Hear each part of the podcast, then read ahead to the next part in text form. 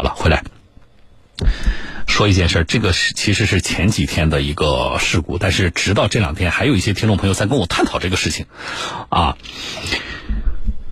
呃，淮安一个女婴，就是一个这个小宝宝女孩啊，女婴，因为家长不懂儿童乘车乘车的儿童乘车的基本常识，受伤了，怎么回事呢？就是家长把孩子抱在怀里，啊。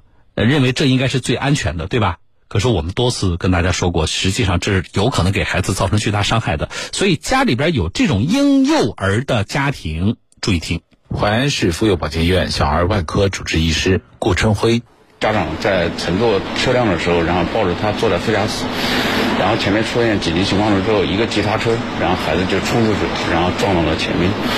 嗯，当时孩子哭闹不止，头颅 CT 显示，然后皮下有出血，颅骨有凹陷性的骨折，嗯，颅脑有损伤。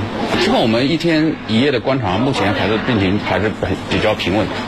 医生表示，儿童特别是婴幼儿坐在副驾驶，这是非常危险的。一旦急刹或者发生事故，孩子极易撞到中控台、挡风玻璃或是车门，甚至被甩出车外。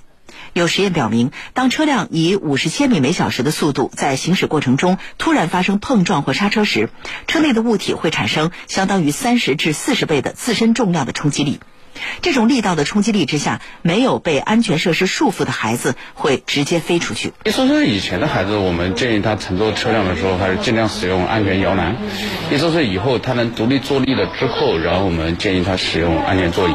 在使用安全座椅的时候，尽量避免使用前排，然后坐在后排。医生提醒，脑外伤是最常见的儿童意外伤害。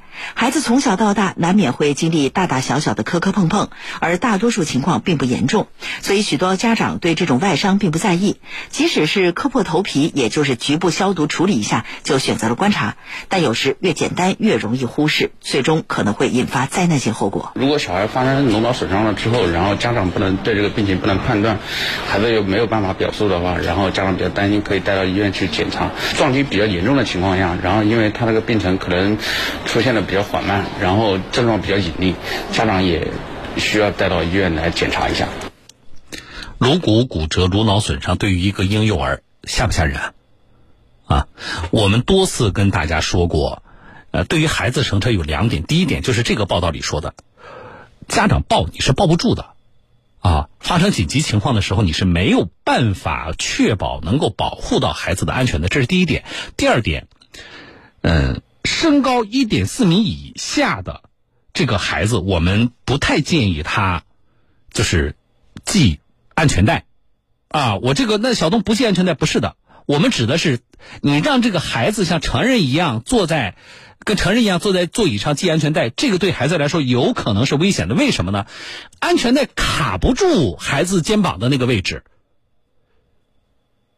那么一旦发生一些紧急情况，那安全带会勒到什么地方呢？勒到孩子的脖子，甚至安全带会变成非常锋利的割伤孩子颈部的利器。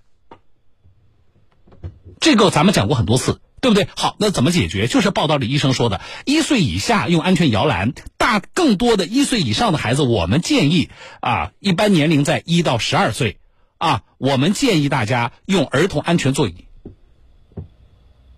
但是这事儿呢，就老劝大家啊，我从我收到反馈来看呢，效果不明显，很多人不以为然，很多家长不以为然啊，我稍后再说。